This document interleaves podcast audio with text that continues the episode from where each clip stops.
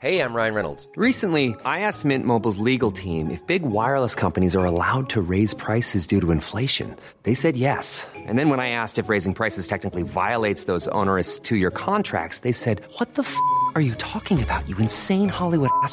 So to recap, we're cutting the price of Mint Unlimited from $30 a month to just $15 a month. Give it a try at mintmobile.com slash switch. $45 upfront for three months plus taxes and fees. Promo rate for new customers for limited time. Unlimited more than 40 gigabytes per month. Slows. Full terms at mintmobile.com. Everyone knows therapy is great for solving problems, but getting therapy has its own problems too, like finding the right therapist, fitting into their schedule, and of course, the cost. Well, BetterHelp can solve those problems. It's totally online and built around your schedule. It's surprisingly affordable too. Connect with a credentialed therapist by phone, video, or online chat, all from the comfort of your home. Visit betterhelp.com to learn more and save 10% on your first month. That's BetterHelp, H E L P.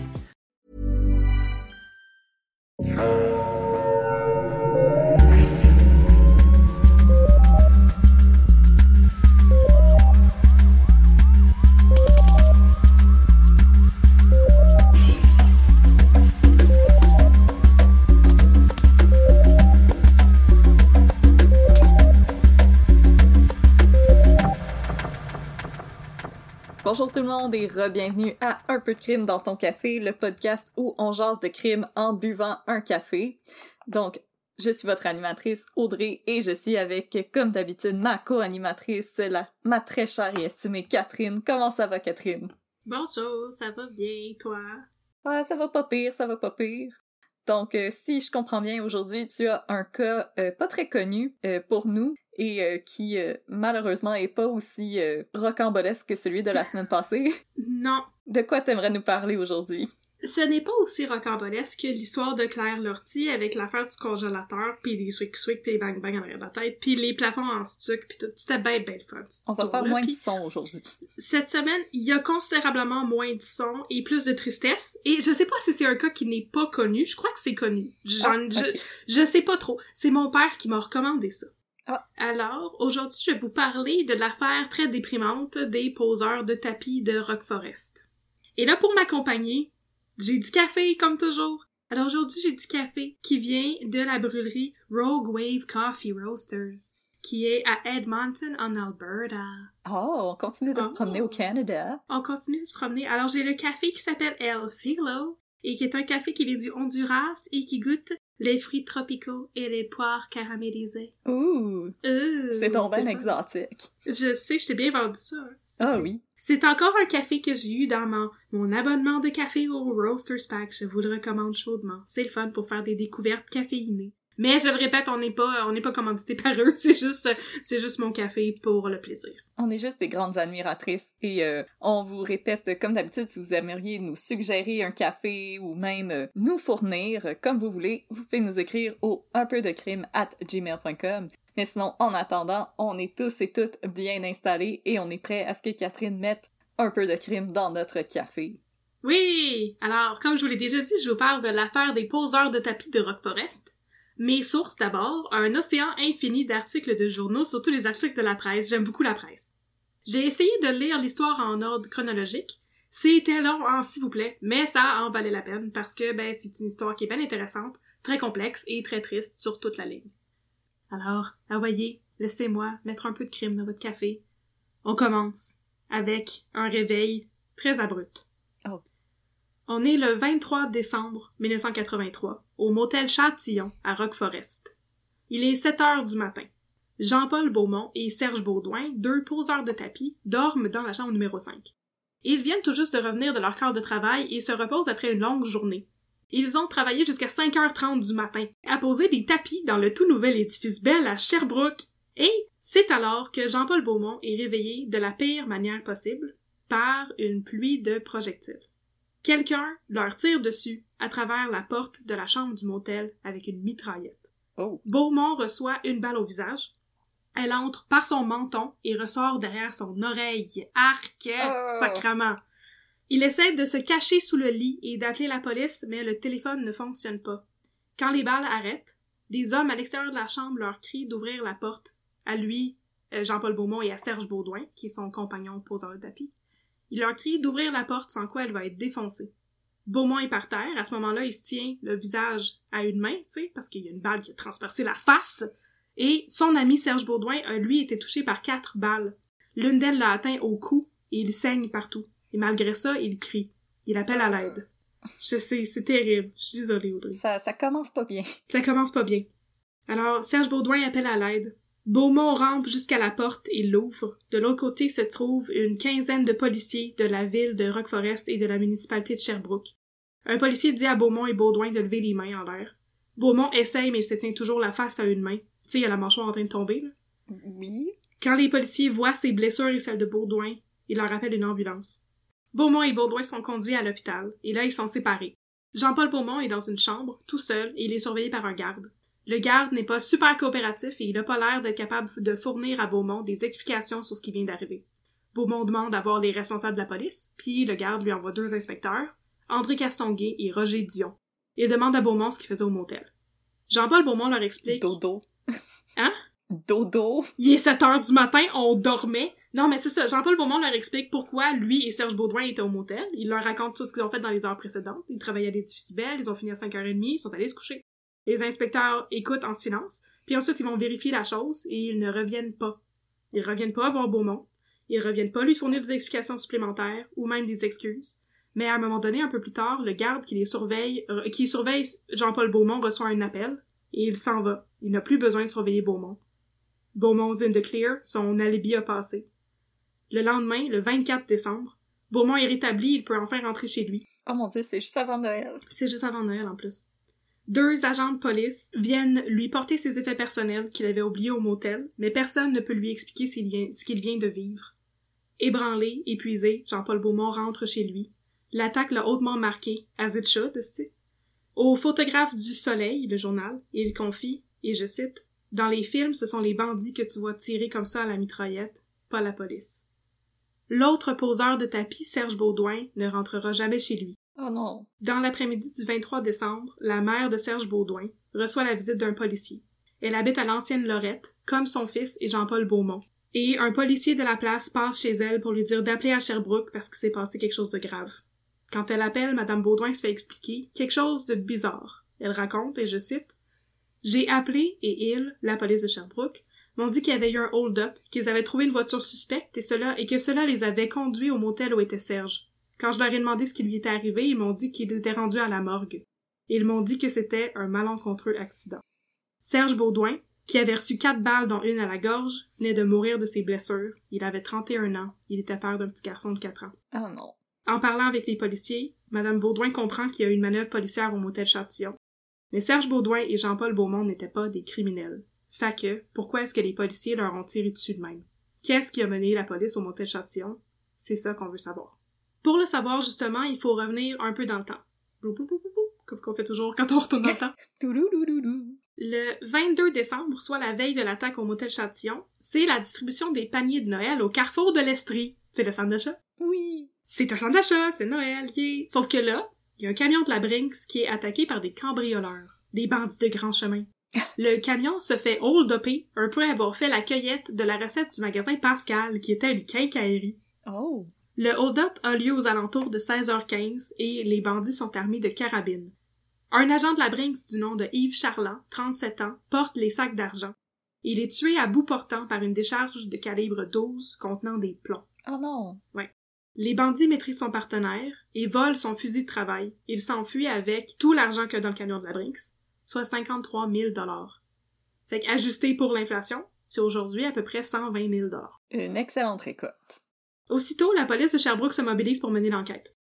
Le groupe de policiers est mené par Michel Salvaille qui met en charge ses deux best cops, André Castonguay et Roger Dion. Ils sont une vingtaine d'agents en tout à tout lâcher drette là pour se consacrer à l'enquête. Ils savent qu'ils ont une chance de régler le cas rapidement parce qu'il y a une tempête de neige. On est le 22 décembre, tu sais. Et que c'est très difficile de circuler dans les rues, donc vraisemblablement les, les cambrioleurs sont encore dans les alentours de Sherbrooke, mais il faut agir vite pour ne pas qu'ils aient le temps de s'enfuir. Time is of the essence. Ah, dans ce temps-là, il y avait de la neige à Noël. Il y avait beaucoup de neige à Noël, assez pour que tu puisses pas te sauver. Et non de la pluie et 15 degrés. Exactement. Fait qu'il faut, il faut que la police règle ça le plus rapidement possible, tu sais, pour pouvoir trouver les criminels. Leur enquête mène les policiers à Rock Forest. Ils y trouvent deux voitures volées, dont une dans laquelle sont découvertes des armes et qui est stationnée à proximité du motel Châtillon. Ils commencent à poser des questions et à montrer des portraits robots des suspects, puis tout à coup, bingo. Le portrait robot des deux suspects correspond au profil des occupants de la chambre numéro 5 du motel Châtillon. Chris, se disent la police, on les a eus! Yes! Les policiers apprennent que les deux occupants de la chambre numéro 5 ont été vus quittant le motel vers 15h45, alors que le vol du camion de la Brinks a été commis à 16h15. Tout semble correspondre. Le char, volé avec les armes, la chambre, les heures, les portraits robots. La police a assez de preuves pour obtenir un mandat d'arrestation et la descente commence à s'organiser. L'idée, c'est de faire éruption dans la chambre pendant que les suspects dorment pour les prendre au dépourvu puis les arrêter avant qu'ils aient le temps de réagir. Ça s'appelle, et je cite, une opération d'entrée dynamique. C'est pas mal dynamique de tirer avec une mitraillette dans une porte. 5 étoiles pour ça. 5 étoiles. C'est une opération super stressante et difficile parce que les policiers ont quelques secondes à peine pour entrer dans la chambre, entrer dans la pièce en fait et appréhender les suspects avant que leur sécurité soit compromise. On se rappelle que les cambrioleurs de la Brinks avaient des carabines sur eux et qu'ils ont volé le gun de travail de l'autre employé de la Brinks. Et qu'ils ont déjà tué quelqu'un. Ils ont déjà tué quelqu'un, la police pense qu'ils sont armés jusqu'aux dents et on sait pas ce qu'ils peuvent cacher d'autre dans leur chambre. Peut-être qu'ils ont de la dynamite pour aller faire exploser des souches d'arbres. Hein? Ou des poissons. Ou des poissons. C'est littéralement ma seule blague de toute l'histoire, ça. En tout cas, les policiers travaillent toute la nuit pour organiser la descente et au petit matin du 23 décembre 1983, ils se mettent en place autour de la chambre. Ils font évacuer le motel Châtillon à l'exception de la chambre à côté des suspects pour ne pas les réveiller ou leur mettre la puce à l'oreille et ils sont prêts à faire la descente policière. Fait que là, le vol du camion de la Brinks, c'est à 4 heures l'après-midi. Là, on est à 7 heures le lendemain matin. Puis ces policiers-là, là, ils travaillent non-stop depuis là. Y a personne qui a dormi là-dedans. Tout le monde est sur le gros nerf. Il faut agir le plus vite possible pour arrêter ces gars-là. Ces gars-là ont tué un gardien de la Brinks en plus, là. On peut comprendre le stress qu'ils vivaient à ce moment-là. C'est un stress énorme.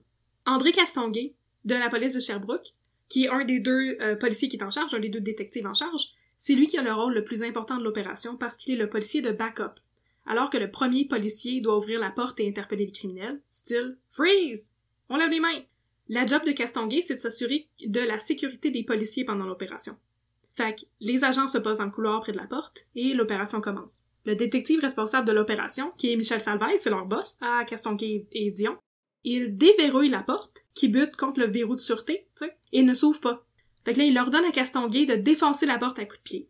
Ce que Castonguay fait, d'un coup bien placé. Crac. Et le policier en tête, Roger Dion, entre dans la chambre, suivi par Castonguay. Dion crie « Police », personne ne bouge, mais un des deux suspects essaye de se lever du lit. Dion fait le saut, il tire un coup de feu et recule pour sortir, bousculant Castonguay et le poussant hors de la chambre, la porte se referme. Pour Castonguay, les choses vont bien, bien vite. Il est survolté, il comprend pas exactement ce qui vient de se passer. Est-ce qu'il y a quelqu'un dans la chambre qui vient de leur tirer dessus? C'est ça qu'il pense. Le motel donne sur un boulevard très passant, le boulevard Bourque. Il est 7 heures le matin. Il y a des voitures qui roulent dans la rue. Castonguay a peur que les suspects se mettent à, à, faire feu sur les policiers et que les projectiles atteignent des gens dans les voitures sur le boulevard. Castonguay presse la gâchette de sa mitraillette, visant la porte de la chambre. Il tient la gâchette deux secondes. Deux longs Mississippi. Combien de balles ça tire à la seconde d'une mitraillette, tu sais-tu? Non, je suis canadienne. Pas américaine. Je pense que c'est beaucoup. Hein. Une mitraillette, ça tire, ça tire 12 balles à la seconde. Ouf. Il tire 21 projectiles dans la chambre. Oh boy. Avant de relâcher la gâchette. Oui. J'avoue que c'est. La, la mitraillette, c'est un fusil très pratique à Bioshock. Pas très pratique dans l'histoire de Rock Mais pas dans la vraie vie. Non. Fait qu'après ça, un des policiers crie aux hommes dans la chambre d'ouvrir la porte et de se rendre. Jean-Paul Beaumont ouvre la porte, puis en entrant dans la chambre, ben, Castonguay et Dion voient qu'il y a du sang partout, puis que les deux hommes dans la chambre étaient pas armés. Fait qu'ils les envoient à l'hôpital avec une escorte policière. Ils font les background checks, puis c'est un peu plus tard dans la journée qu'ils comprennent enfin l'erreur qu'ils ont commise. Les deux hommes qui se trouvaient dans la chambre étaient des poseurs de tapis, pas des voleurs de la Brinks. Aussitôt, une enquête est entamée dans le milieu policier pour comprendre ce qui est arrivé. Vous allez me dire que c'est pas mal évident ce qui est arrivé, hein? Mais l'histoire est un peu compliquée d'un point de vue judiciaire. Voyez-vous, la police a le droit de tirer sur les gens. La police a le droit d'avoir des guns. Ça fait partie de leur métier et de leur mandat pour pouvoir protéger les citoyens et se protéger eux-mêmes s'ils sont attaqués. Je savais juste pas qu'il y avait des mitraillettes, par contre. Tu, tu m'apprends quelque chose aujourd'hui. C'est quelque chose, hein? Oui. Mais Ici, ce que l'enquête menée par le coroner Denis Dionne, parce que il y a un coroner qui mène une enquête quand il y a une mort pour déterminer la cause de la mort, puis ici, il y a lieu de porter des chefs d'accusation. Donc, l'enquête menée par le coroner cherche à déterminer s'il y a eu un usage excessif de la force, ou est-ce que c'était raisonnable l'usage de la force qu'a fait la police de Sherbrooke pendant la descente au motel, de, au motel de Rock Forest. Alors, une vingtaine de personnes témoignent devant le coroner pour expliquer justement à quoi ressemble le cadre légal et à quoi se limitent les responsabilités les droits des policiers, etc. À l'issue de l'enquête préliminaire, Dionne déclare le 21 février 84 qu'il y a effectivement eu un crime dans l'affaire des poseurs de tapis de Rock Forest. Il dit, et je cite, La vérification et la planification incomplète et trop sommaire, le manque de réflexion et de prudence, et la témérité indiquent qu'ils ont fait preuve de négligence. Il dit aussi qu'il considère que l'opération a été menée avec une force excessive et injustifiée. Le juge Dionne considère que la rafale de 20 balles à travers la porte était une grave erreur. Les policiers ont le droit d'utiliser leurs armes à feu dans l'exercice de leurs fonctions. Or, ils sont criminellement responsables de tout excès de violence.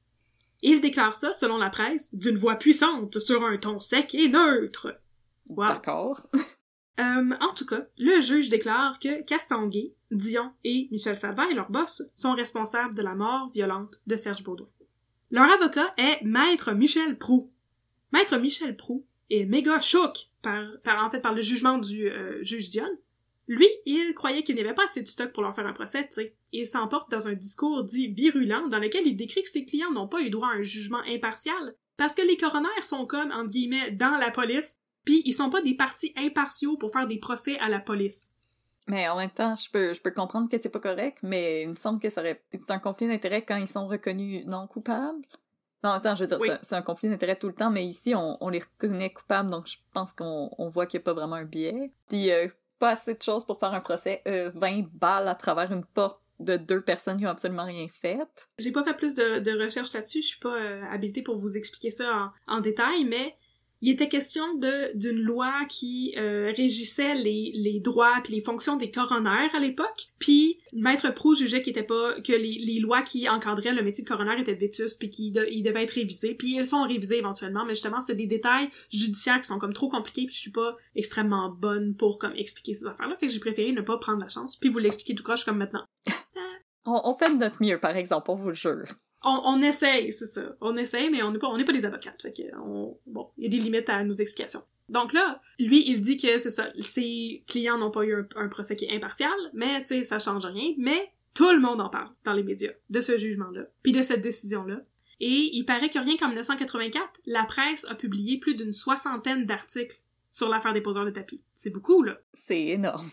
Là, pour cette raison-là, en plus de l'histoire de la loi des coronaires, le maître Proust juge que le fait d'avoir un procès juste est impossible. Le jury serait inévitablement au courant, puis tout serait scrap. Mais l'honorable coroner Denis Dionne a tranché. Il y a des accusations, des chefs d'accusation criminels qui sont portés à euh, l'égard de Castonguay, Dion et Salvaille, et il va y avoir un procès avec jury.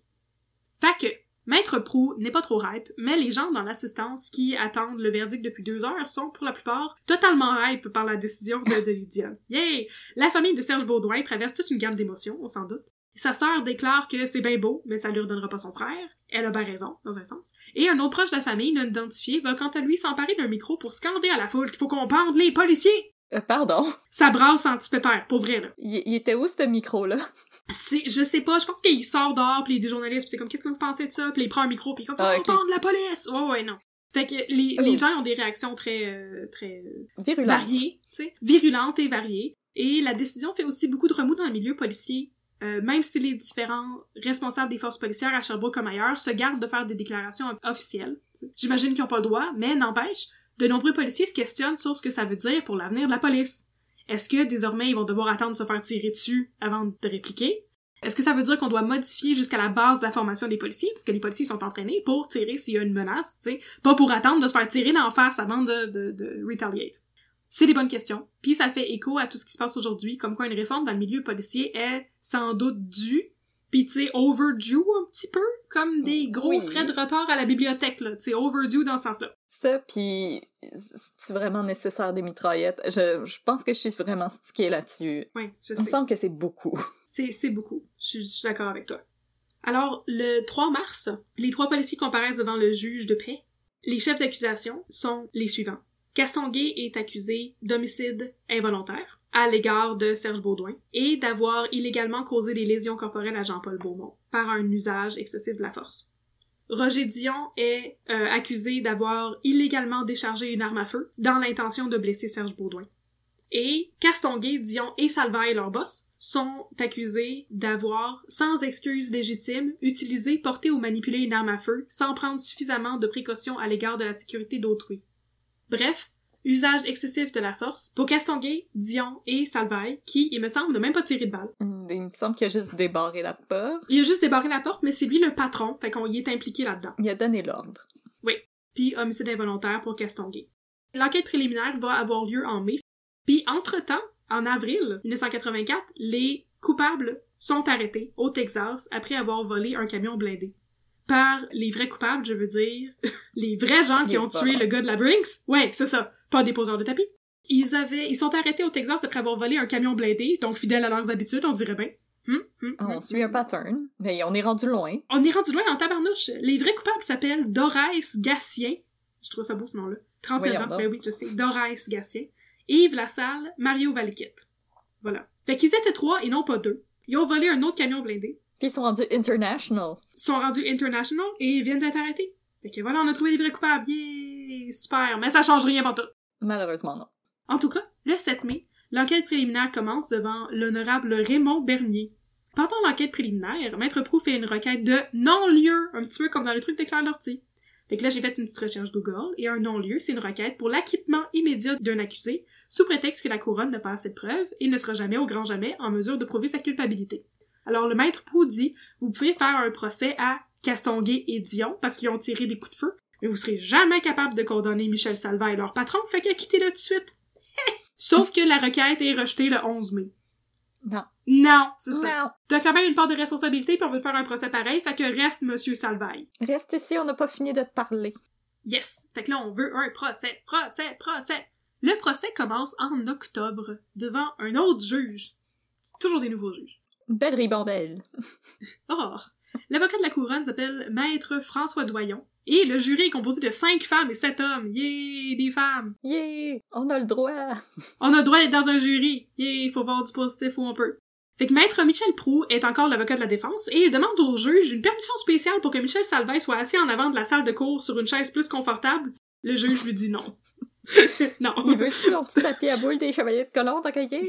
C'est ça, là, tu sais, c'est- il dit non, non, là, c'est la même loi pour tout le monde, t'es assis à la place où ce que les accusés sont assis, puis ça finit là. Bon. Et euh, je Everyone knows therapy is great for solving problems, but getting therapy has its own problems too, like finding the right therapist, fitting into their schedule, and of course, the cost. Well, BetterHelp can solve those problems. It's totally online and built around your schedule. It's surprisingly affordable too. Connect with a credentialed therapist by phone, video, or online chat, all from the comfort of your home. Visit betterhelp.com to learn more and save 10% on your first month. That's BetterHelp H E L P. je tiens aussi à mentionner que la plupart des articles sur le procès sont, ré- sont rédigés par un journaliste du beau nom de Léopold Lisotte. Oh! Oh, oh, oh, oh, c'est bien beau ce nom-là. Donc merci, Monsieur Lisotte. J'aime qu'on commente tout le temps les noms des gens. Je sais. Les premiers témoins sont deux techniciens de scène de crime. Ils montrent des photos de la scène de crime du motel Châtillon, de la voiture trouvée avec les armes, des trous de balles. Ils parlent aussi de la porte. On leur demande si la porte pouvait avoir tendance à se refermer toute seule, comme sur un spring, tu sais. Un des techniciens explique que non. Si elle était ouverte avec beaucoup de force, elle aurait beaucoup moins tendance à se refermer. Fait que, si tu défonces la porte à coups de pied, elle va pas juste se refermer toute seule. Ça, en langage normal, pas de technicien de scène de crime de porte, ça veut dire que Dion a délibérément refermé la porte quand il est sorti de la chambre. Il a refermé la porte en arrière de lui. Il a refermé la porte en arrière de lui pendant qu'il reculait en sortant de la chambre. Ensuite, dans le procès, on parle de balistique. Un expert en balistique témoigne qu'il témoigne qu'il est possible que le coup de feu tiré par Dion ait été le précurseur de la rafale de Castonguay. En gros, l'idée, c'est qu'à moins que tu regardes le canon d'une arme, c'est bien bien difficile de savoir d'où provient le coup de feu. Donc, ce serait normal que Castonguay ait pensé que le coup de feu provenait de l'intérieur de la chambre, et non pas du gun de son partner. Il a pas remarqué la direction de la balle non plus. Parce qu'il a pas vu de balle, il a juste entendu le coup de feu. Ok, ok, ok. Ouais. Fait qu'il a entendu un coup de feu, il pensait qu'il se faisait tirer dessus, puis selon l'expert en balistique Yvon Thériault, c'est très possible, parce qu'à moins que tu regardes le fusil puis que tu vois la lumière, tu sais, c'est très très dur de savoir d'où provient le coup de feu, surtout quand t'es, t'es à très très proche proximité, là. T'entends le bruit puis c'est tout. Le son est tellement fort que j'imagine que c'est difficile de, de savoir s'il est en avant ou en arrière de toi. Exactement. L'expert en balistique explique que le coup de feu de Dion a été tiré dans la chambre, pas à travers la porte, fait que avant que la porte soit fermée. Donc il n'y avait pas de trou. Exactement. Il était capable de déterminer ça aussi en, en évaluant l'angle avec lequel le projectile est entré comme dans le mur. Il a déterminé que le coup de feu de Dion a été tiré alors que la porte se trouvait à un angle de 45 degrés et que la rafale de Castonguay a été ensuite faite alors que la porte était totalement fermée. Ça, c'est du gros CSI balistique, là. Moi, je suis Oui, je suis comme, wow, ok, ils ont tout une job, ces gens-là. là. Ouais. Fait que c'est vraiment que Dion, il pensait, oh mon dieu, il, il se passe quelque chose dans la chambre, puis il a tiré dans la chambre, il a refermé la porte, puis Castonguay a tiré. C'est ça l'ordre. C'est pas, ils ont refermé la porte, puis tout le monde a tiré à travers la porte. Ok. C'est c'est ça. Dion avait tiré avant. D'où la confusion, d'où le fait que Castonguay pensait que le coup de feu provenait de la chambre. Pendant le procès, il y a aussi le témoignage de Jean-Paul Beaumont, le poseur de tapis. Le poseur de tapis. J'ai tellement mal dit ça. J'ai dit un tapis. Un tapis! Il vient raconter ce qui est arrivé le 23 décembre, ce que je vous ai raconté au début de l'épisode. Il se réveille parce qu'on tire dans la chambre, il essaie d'appeler la police, mais le téléphone marche pas. On apprend que c'est Baudouin qui s'est levé quand la porte a été défoncée à coups de pied. Roger Dion avait dit qu'il avait vu du mouvement, tu sais. C'est ça. C'est euh, Serge Baudouin, celui qui est décédé, qui s'était levé quand la porte a été défoncée. Beaumont n'avait pas eu conscience de l'arrivée des policiers, il s'est juste réveillé quand ça s'est mis à tirer. Tout ça se passe très très vite, là, c'est quelques Ouais, secondes, ouais. Il explique aussi, puis là, c'est là que j'ai dû comme arrêter mes recherches pour un petit bout parce que ça me déprimait trop. Il expliquait aussi que c'est Serge Baudouin qui lui a dit d'aller ouvrir la porte quand la police a arrêté de tirer et qu'on leur a demandé d'ouvrir. Imagine, pour vrai, là. Tu te réveilles parce que quelqu'un défonce ta porte à coups de pied, tu te fais tirer dans le cou puis tu sais pas ce qui se passe. Là, t'es en train de te vider ton sang par terre, puis quand ça crie d'ouvrir la porte, tu disais à ton ami, va ouvrir la porte, faut pas qu'il nous tire dessus encore. Oh, Seigneur. C'est, c'est épouvantable, cette histoire. Fait que c'est Serge Baudouin qui avait demandé à Beaumont d'aller ouvrir la porte. Possiblement parce qu'il pensait qu'il se faisait attaquer par des criminels, tu sais, c'est ça. Parce qu'en effet, c'est c'est pas un comportement auquel tu t'attends de, de la Non. police. C'est ça. Va ouvrir, je veux plus qu'il nous tire dessus, tu sais. C'est épouvantable. Puis c'est encore plus épouvantable que justement Jean-Paul Beaumont pensait qu'il se faisait attaquer par des criminels, puis il voulait appeler la police, puis il comprenait pas que c'était la police qui était au bord de la porte. Que la police était déjà là, Ah. malheureusement. C'est terrible, pour vrai. Oh. Le 5 octobre, ça fait, ça fait juste être, ça va de pire en pire, je t'avertis. Oh. Le 5 octobre, il y a un policier qui vient expliquer à la cour que la police de Sherbrooke possédait du gaz lacrymogène depuis 25 ans déjà. On s'en souvient, le gaz lacrymogène, c'est le gaz qui fait brailler. En tout cas, tout ça pour dire qu'ils auraient pu assommer leurs deux suspects à coups de gaz lacrymogène au lieu de tirer à l'aveuglette à travers la porte. Sauf que Michel Salvaille, le boss des policiers, a décidé de ne pas faire ça pour éviter que les suspects leur tirent d'en face aux policiers et prennent des gens en, en otage dans le motel. Pour avoir déjà reçu du gaz lacrymogène d'en face, merci 2012, ils ils auraient pas été capables de prendre leurs armes ou de prendre des otages. C'est assez intense, euh, les effets que ça fait le gaz lacrymogène. euh. Non, non, t'es incapacité quand tu en- quand t'en reçois. Là. Je... Non, Monsieur Salvaille, je refuse cet argument. Puis le reste du motel avait été évacué aussi, à part la chambre à côté. Donc, euh, il y avait pas de danger. Avec du recul puis en considérant ce qui est arrivé, on peut comprendre que c'est ça. C'est pas le meilleur argument puis c'était pas la meilleure décision. Fait qu'on s'entend que pour l'instant, ça va pas bien pour Castonguay et Dion. Pas vraiment. Le 8 octobre, pendant le procès, on se demande la question suivante.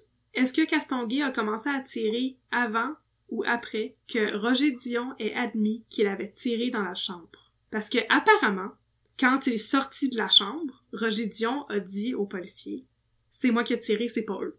Est-ce que Castonguay a commencé à tirer dans la chambre avant que Roger Dion dise ça ou après? C'est important quand même. Oui. S'il y a eu un aveu de son collègue comme quoi c'est lui qui a tiré, il n'y a pas de raison de tirer dans la chambre. t'sais. Apparemment, un policier du nom de Richard Fontaine a dit, une semaine après l'opération et pendant que la police faisait une enquête à l'interne, il a dit que Castonguay avait commencé à tirer après que Dion ait dit c'est moi qui ai tiré dans la chambre. Mais là, Fontaine vient en cours pour modifier son témoignage puis dire que Castonguay a tiré avant que Dion ne révèle que c'est lui qui avait tiré dans la chambre. Ce qui est triste, c'est que Fontaine, pour expliquer son changement de version, dit qu'il a été extrêmement traumatisé par l'opération au motel Châtillon et qu'il n'a pas travaillé pendant la semaine suivant le meurtre. donc avant qu'on vienne lui poser des questions dans l'enquête à l'interne. Il n'a pas écouté les nouvelles, et sa femme a pris soin de jeter les journaux. Quand on lui a demandé si Castonguay avait tiré avant ou après que Dion ait admis que c'est lui qui avait tiré dans la chambre, Fontaine a répondu n'importe quoi parce qu'il savait pas, qu'il était même pas capable d'y penser. Sérieux, pauvre lui, là. Ben, je, je comprends. Peu importe quel côté t'étais de la porte, c'est c'est horrible ce qui est arrivé. C'est exactement ça. C'est ça que je trouve terrible dans cette histoire-là. Ce qui est arrivé a eu des grosses conséquences sur la vie des policiers qui étaient impliqués, pas juste sur la vie des gens qui ont été attaqués. Il y a eu des grosses conséquences de tous les côtés, ne serait-ce que comme sur la santé mentale des policiers. Je veux dire, Castonguay et Dion ont été forcés de retourner travailler le lendemain du meurtre. Seigneur. Soit le 24 décembre, ce qui est pas chill de toute manière, hein? Hmm, pas vraiment. police de Sherbrooke, maudite affaire. Et, ben, à ce moment-là, il n'y avait pas accès à du soutien psy- psychologique parce que c'est les années 80 puis t'es un homme, t'es censé être un tough puis il va se passer des affaires dans le cadre de ton métier puis il faut juste que tu, t'endures puis tu passes à travers. Ce qui est euh, le, le pire mindset qu'on peut pas avoir par rapport à une position de pouvoir comme ça. Fait que là, Fontaine est venu témoigner pour dire que non, Castonguay avait tiré avant que Dion dise non, non, c'est moi qui avais tiré dans la chambre. C'est pas parce que Castonguay savait qu'il se faisait pas tirer dessus puis qu'il était super sadique puis qu'il voulait tirer. C'est pas ça du tout. Il avait pas compris ce qui se passait. Il pouvait pas le savoir. Puis Dion avait pas dit avant que l'autre tire. Le 12 octobre, les accusés, Dion et Castonguay, vont témoigner. Dion explique au jury qu'il a tiré dans la chambre parce qu'il pensait que Baudouin se ruait vers lui. Il pensait qu'il se levait pour l'attaquer et qu'il était, et je cite, un homme mort. La citation complète, c'est J'étais sûr que j'allais me faire descendre, je pensais que j'étais un homme mort. Ce type d'histoire de merde. Sérieux, c'est tellement triste, ça a même pas d'allure. Mais en plus, je veux dire, à la défense de, de Dion, il y avait déjà un body count euh, de ces criminels-là, donc euh, on peut comprendre le stress euh, Oui. qu'ils vivaient à ce moment-là. Dion confirme aussi qu'il a révélé le fait que le coup de feu venait de lui seulement plus tard, après la rafale de Castonguay. Fait qu'il vient confirmer ce que Fontaine avait dit.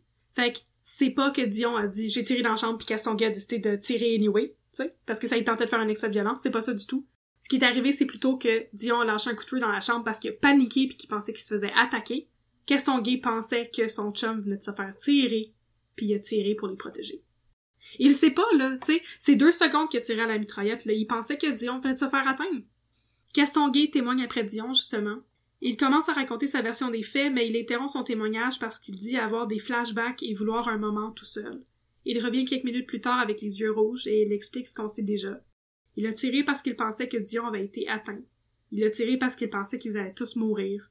C'est épouvantable cette histoire-là, comme je l'ai dit, parce que c'est triste sur toutes les bords. C'est triste pour Baudouin, c'est triste pour Serge Baudouin, puis sa famille, puis sa femme, puis son enfant.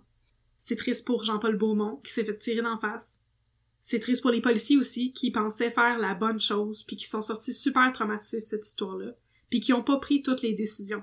C'est pas Dion pis Castonguay qui ont décidé qu'on allait pas faire un truc au gaz lacrymogène parce qu'on voulait pas que le monde se fasse prendre en otage. Ça, c'est Michel Salvaire. Puis, s'il y a quelqu'un qui a bien à avoir des trucs sur sa conscience, c'est lui, là. Se- selon moi, oui. C'est vraiment, c'est vraiment une histoire épouvantable de, de tous les côtés. Vraiment très très triste. Puis c'est super triste, c'est ça pour les policiers qui pensaient faire la bonne chose et qui sont sortis super traumatisés de cette histoire-là. La vie de André Castonguay, sérieux, elle a été complètement scrappée par l'histoire des poseurs de tapis de Forest. Je vais vous en parler en, en conclusion. Faire une petite conclusion joyeuse, là, tu sais. en tout cas, à l'issue du procès, le juge instruit les jurés avant de les envoyer délibérer parce que, tu sais, c'est sa job, c'est ça qu'il fait. Oui. Il, il leur dit d'essayer de se mettre dans la peau de Dion et Castonguay. Qu'est-ce que vous auriez fait à leur place? C'est ça la question. C'est pas juste la loi, c'est pas juste la justice. C'est plus grand que ça. Qu'est-ce que vous auriez fait si vous aviez été dans la situation de Castonguay et Dion? Pas c'est quoi la bonne chose à faire, mais c'est quoi la chose la plus compréhensible. De, de se mettre littéralement à leur place euh, à ce moment-là, dans cette situation-là. Fait que là, le 21 octobre, le jury va revenir avec un verdict. Est-ce que tu veux deviner, Audrey? Hmm, coupable? Non. Ils ont été acquittés. Castonguay et Dion sont blanchis des cinq chefs d'accusation qui pesaient contre eux. Toute la gang. Fait que le fait d'avoir, le fait d'avoir déchargé illégalement des armes, le meurtre, l'homicide involontaire de Serge Baudouin, tout ça, blanchi. Je, je suis étonnée. Castonguay et Dion éclatent en sanglots. Un membre de la famille de Serge Baudouin, un de ses frères en fait, essaie de genre sauter par-dessus le monde pour s'en prendre aux policiers, Oh boy. mais il est intercepté par des agents de la SQ qui faisaient la sécurité pendant le procès. Le fait est que la famille est chouk et crie haut et fort qu'il n'y a pas de justice dans ce beau monde. Dans la presse, on voit même une belle photo où un homme saute à pieds joints sur un char en avant du palais de justice. Les gens sont pas contents. Pas contents pantoute de ce jugement-là. Non. Et ce que ça veut dire, pour Michel Salvaille, le boss de Castonguay et Dion, c'est qu'il n'aura pas de procès. Le policier qui avait organisé tout ce shit show-là là, va s'en tirer avec rien pantoute parce que ces deux hommes ont été innocentés. Fait que Maître Prou va avoir eu son non-lieu finalement. S'il y a bien une personne qui aurait dû euh, être jugée, c'est Salvaille, selon moi. Oui, s'il y avait de la négligence, c'était de ce côté-là, effectivement. Le blanchiment des policiers a relancé le débat éternel sur la brutalité policière qu'on connaît encore aujourd'hui. En 1986, le journal de la CSN a fait un article là-dessus. On voit clairement qu'ils sont anti-police quand ils écrivent, et je cite, depuis des années, la société québécoise est le théâtre du déploiement violent des forces policières par la répression des manifestations, mais aussi lors de l'arrestation de citoyens, l'interrogatoire de suspects, les chasses à l'homme forcenés qui mettent en danger la vie de tous, la répression barbare du banditisme par de véritables escadrons de la mort. OK. Non, c'est méga drama cet article-là, c'était vraiment intense. Escadron de la mort, calme-toi. Escadron de la mort! Malgré le ton alarmiste, l'article de la CSN avance des arguments qui sont intéressants à mon avis par rapport aux répercussions d'une affaire comme celle des poseurs de tapis de Rock Forest. Selon le gars de la CSN, le Gosselin, les corps policiers rejettent facilement le blâme des débordements sur les agents et les individus, refusant conséquemment de prendre la responsabilité en tant qu'institution. C'est plus une question de calmer l'opinion publique, pour citer l'article, plutôt que d'offrir de véritables pistes de solutions. La CSN réclame une réforme législative et institutionnelle de la Commission de la police, qui est l'instance qui a pour mandat d'encadrer les corps policiers. Ben, tu sais, c'est parce que la Commission de la police, elle est formée de policiers, ce qui ne la rend ni extérieure ni objective dans sa manière de gérer la, les cas de brutalité policière. Non, et je pense que c'est des demandes tout à fait euh, légitimes. Effectivement, c'en est. Une réforme de la commission pourrait s'assurer que celle-ci demeure une institution extérieure à la police, et ça, ça pourrait, selon Gosselin, dissuader beaucoup de cas de brutalité policière. De savoir qu'il y a une instance impartiale, extérieure et juste, qui a comme responsabilité de euh, légiférer en question de, en cas de brutalité policière. En effet. L'autre solution qui est proposée, c'est le désarmement partiel des policiers, parce qu'effectivement, c'est pas vraiment nécessaire que les policiers aient des mitraillettes. Mais bon, on est en 2020 maintenant et on sait que ces réformes-là, on est en 2021! Ah oui, cet épisode va paraître en 2021. Voilà, on est en 2021 maintenant et on sait que ces réformes-là ne sont jamais arrivées. Pourtant, le tout reste un sujet d'actualité comme on a pu le voir avec le revival du mouvement hashtag Black Lives Matter. Et les gens sont tout aussi riled up par rapport à ça aujourd'hui qu'ils l'étaient en 1984. Et c'est pas juste le cas aux États-Unis. En 2019, Radio-Canada a fait un reportage sur André Castonguay, avec sa mitraillette, et sur les répercussions de l'affaire des poseurs de tapis sur sa vie. Castonguay raconte à quel point il est resté traumatisé de cette histoire-là. Il explique que ça a complètement scrappé sa vie personnelle, son mariage, sa carrière. C'était le portrait d'un homme complètement détruit. Et ça me brisait le cœur de lire cet article-là. Puis imaginez-vous donc que dans la section des commentaires, c'était plein de commentaires super méchants du style « Les bœufs, c'est toutes des tueurs! » Puis c'était pas des commentaires écrits par des jeunes politisés qui veulent abolir la police au nom de leurs idéaux. C'était des commentaires écrits par des Roger puis des Rita. Monsieur et Madame tout le monde sont encore fâchés contre la police aujourd'hui, comme ils le sont depuis ben ben longtemps. Sans doute beaucoup à cause de l'histoire des poseurs de tapis de Rock Forest. Je sais pas trop comment clore cette histoire-là, pour cette raison-là. J'ai essayé de vous faire un portrait nuancé de ce qui s'est passé, parce que je pense que c'est dangereux de trop dichotomiser la chose, fait de tout voir en noir ou en blanc. Il y a eu une erreur terrible, une erreur qui aurait pu être évitée, mais les gens qui ont commis cette erreur-là, ben, ils en ont souffert, ils en ont beaucoup souffert aussi. Tout n'est pas noir et blanc dans l'affaire Rock Forest. Cela dit, j'ai pas l'impression qu'il y a eu de la justice dans cette histoire-là, parce que Castonguay avait bel et bien causé la mort de Serge Baudouin. Et là, je veux pas présumer de rien, mais j'aimerais avancer l'idée que peut-être que la suite aurait été plus facile à encaisser pour lui s'il avait été retrouvé coupable. Peut-être qu'il aurait eu l'impression de payer sa dette à la communauté ou quelque chose comme ça. Mais je peux pas parler pour lui, bien sûr. Je peux juste parler pour moi-même. Si j'avais causé la mort de quelqu'un, je pense que j'aimerais pouvoir me racheter. Tout ce qu'on peut espérer, pour finir sur une note un peu plus optimiste, c'est que les corps policiers apprennent de leurs erreurs, parce qu'on veut pouvoir avoir confiance en nos agents de la paix. On veut se sentir en sécurité. Sur ça, je suis d'accord avec Luc Gosselin de la CSN et tant d'autres. Ça prend des réformes, des refontes. Il faut revoir la manière dont on conçoit le métier de policier. C'est pas juste une question de sécurité, c'est aussi une question de justice. Je finis ça triste, mes histoires, hein. Ah, mais c'était une excellente Je sais pas comment faire des conclusions heureuses, là. C'est pas mon fort. Ah, mais je pense que dans ce cas-là, il n'y a pas vraiment de conclusion heureuse, mais ton, ton appel à la réflexion, je pense que c'est, vraiment une excellente euh, conclusion. Je pense que ça, ça décrit bien comment on se sent. Ça, ça aide beaucoup à expliquer le mouvement aussi euh, Defund the Police. Je m'excuse, comme d'habitude, je parle trop en anglais. Mais que c'est pas juste d'enlever de l'argent à la police, c'est au contraire de fournir des meilleures ressources, justement un meilleur encadrement psychologique. C'est pas normal que des gens qui vivent des situations de haut stress comme ça, qui sont armés, n'aient pas d'aide psychologique par rapport à ce qu'ils vivent au travail. Non, c'est vrai. Puis c'est certain aussi que la, la, question qui était amenée par euh, les corps policiers quand justement les chefs d'accusation étaient portés contre la police, puis on se demandait mais écoutons est-ce qu'il va falloir qu'on attende de se faire tirer dessus avant de pouvoir tirer sur les, les, les méchants, en gros guillemets? Mais la question de est-ce qu'il va falloir qu'on repense l'éducation des policiers du début à la fin, mais ça c'en est une très bonne.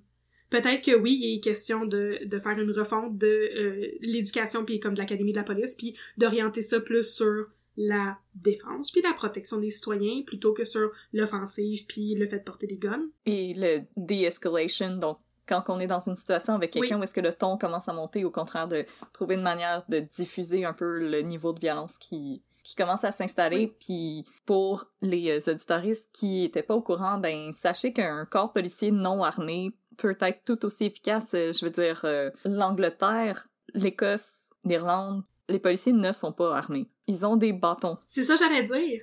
Exactement, ils ont des bâtons. Puis je pense qu'ils ont peut-être même des tasers, mais ils ont pas d'armes à feu parce que justement, c'est comme c'est pas une société dans laquelle comme avoir une arme à feu, ça équivaut dans la tête des gens à comme la sécurité, un sentiment de sécurité. Puis effectivement, ça peut être tout aussi efficace dans comme 95% des duties puis des devoirs des policiers. Les policiers donnent des contraventions de parking, ils sont pas, ils passent pas leur journée à courir après des voleurs de banque. C'est pas nécessaire d'avoir des armes à feu tout le temps justement, on peut repenser notre manière de voir les corps policiers, les personnes en position d'autorité. Et justement, je pense que dans le cas des, des poseurs de tapis, c'est beaucoup se questionner sur les agissements de Michel Salvaire qui dit que non, c'était pas nécessaire de, de lancer du gaz lacrymogène quand au contraire, ça aurait, ça aurait sauvé des, ça aurait littéralement sauvé la vie d'un des poseurs de tapis. Parce qu'on aurait pu les arrêter, leur poser des questions, se rendre compte qu'il y avait erreur sur la personne, puis s'arrêter oui, ça aurait ébranlé les gens, mais au moins, euh, je pense que la, la conclusion était un peu plus, euh, un peu plus douce pour tout le monde. Effectivement. Ben, c'était mon cas triste de la journée. Je, vous rassure, euh, je, je, travaille sur un cas beaucoup plus ludique présentement. Ah, moi aussi. On va mettre du crime un peu plus joyeux dans votre café. Du crime joyeux, je sais pas si ça va ensemble comme combinaison de mots. Ben, je sais pas, tu sais, quand on a commencé à faire ça, là, moi je lisais sur Mary Gallagher avec toutes les histoires de, les histoires stupides de crackers puis de bière puis d'irlandais sous puis tu sais, c'était tout très très joyeux et ludique, là, puis là je m'attendais pas à ce que ça devienne aussi triste, mais mon père m'a recommandé de faire des recherches sur Rock Forest puis c'était fascinant. Puis là, pour l'anecdote, c'est en lisant des articles sur Rock Forest dans les vieux journaux de la presse que j'ai découvert l'histoire de Claire Lortie que je vous ai raconté la semaine passée parce que le procès de Claire Lortie se passait en même temps que l'enquête préliminaire de Rock Forest. Tout est dans tout. Tout est dans tout. Fait que là, j'ai ouvert un journal en cherchant un article sur André Castonguay, puis là, la une, c'était comme Claire Lortie, blanchie de des charges de désécration de cadavres. J'étais comme, mais voyons donc. que se passe-t-il? Je veux en savoir plus. Tell me more. Puis finalement, ça a donné un super bel épisode. Oui. Puis, euh, ben, je pense qu'un peu de crème dans ton café, on peut aussi euh, prendre des moments pour réfléchir un peu, puis faire moins de jokes et prendre le, monde un peu plus au sérieux. Mais on oui. On vous promet qu'on va recommencer à faire des jokes.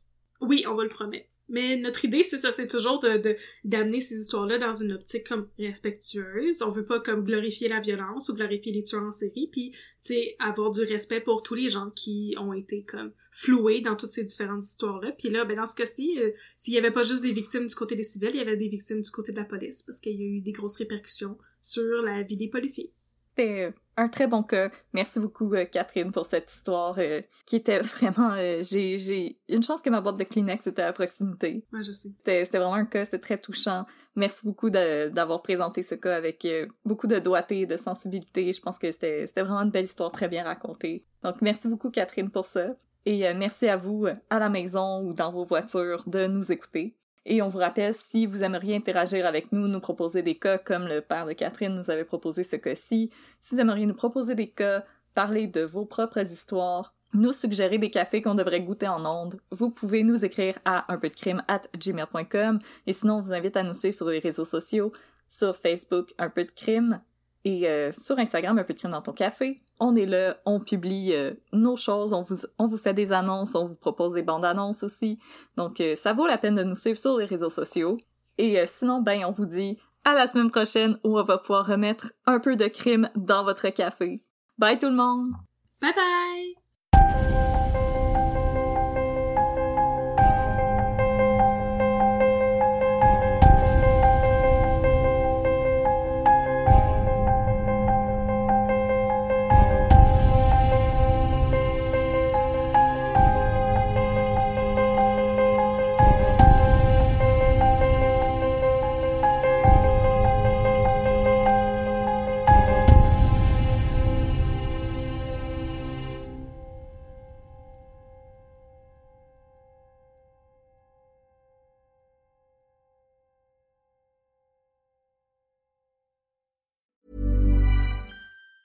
Planning for your next trip? Elevate your travel style with Quince. Quince has all the jet setting essentials you'll want for your next getaway, like European linen, premium luggage options, buttery soft Italian leather bags, and so much more. And it's all priced at 50 to 80% less than similar brands. Plus, Quince only works with factories that use safe and ethical manufacturing practices. Pack your bags with high-quality essentials you'll be wearing for vacations to come with Quince. Go to quince.com slash trip for free shipping and 365-day returns. Planning for your next trip?